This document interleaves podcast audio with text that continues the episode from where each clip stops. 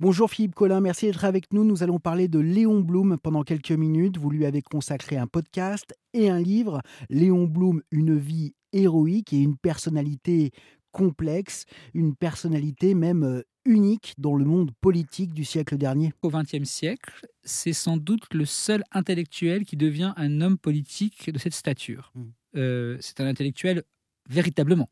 hein. Quand on relit Léon Blum, les œuvres complètes de Léon Blum, on s'aperçoit de la puissance intellectuelle de Léon Blum. Je crois que c'est le seul.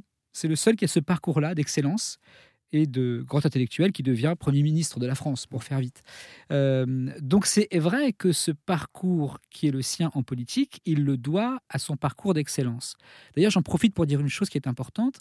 Euh, on dit souvent euh, Ah, Léon Blum était bourgeois, euh, voilà, ça a été facile, etc. Bon, c'est Il assez- il c'est- Oui, mais c'est assez faux. Parce qu'en en fait, c'est une petite bourgeoisie parisienne. Ouais. Ses parents sont commerçants euh, dans le sentier. Ils, ils ont des, un- une boutique de rubans et velours. voyez. Donc ça marche pas mal. Donc il y a un peu d'argent, on, est, on est plutôt confortable. Mais c'est une petite bourgeoisie.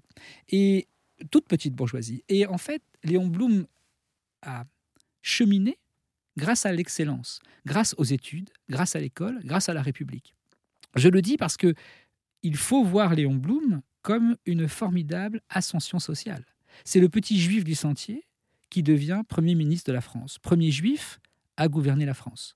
D'accord? C'est très important à entendre ça. Hein. C'est pas que une ascension sociale. C'est une minorité euh, culturelle, religieuse, euh, qui est intégrée à la République depuis presque euh, un siècle et demi, quand Léon Blum prend le pouvoir. Mais en, en vérité, voilà, ce trajet de Léon Blum permet à cette communauté de s'intégrer complètement à la République française. Donc vous voyez, c'est- un long chemin, Léon Blum, mais qui raconte beaucoup plus que lui-même.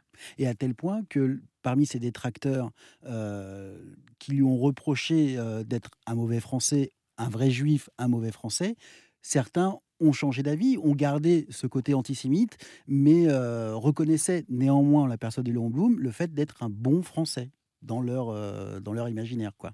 Euh, oui, oui, c'est assez, euh, assez curieux d'ailleurs. euh, mais mais c'est important de le redire, ça aussi, Frédéric, parce que Léon Blum était, comment dire, avait de multiples identités. Mm.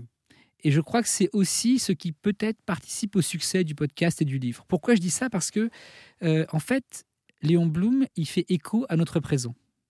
Il était à la fois français et juif, intellectuel et homme politique, masculin et sensible, bourgeois, mais attiré par le goût des autres et attiré par le goût des autres, le goût du beau et le goût des autres. Je dis ça parce qu'aujourd'hui, nous savons tous que nous avons plusieurs identités. Nous sommes plein de choses. Mm. Et je crois que Bloom était plein de choses et qu'il l'assumait très bien. Bloom était à la fois totalement un juif assumé et un républicain intransigeant, français et juif.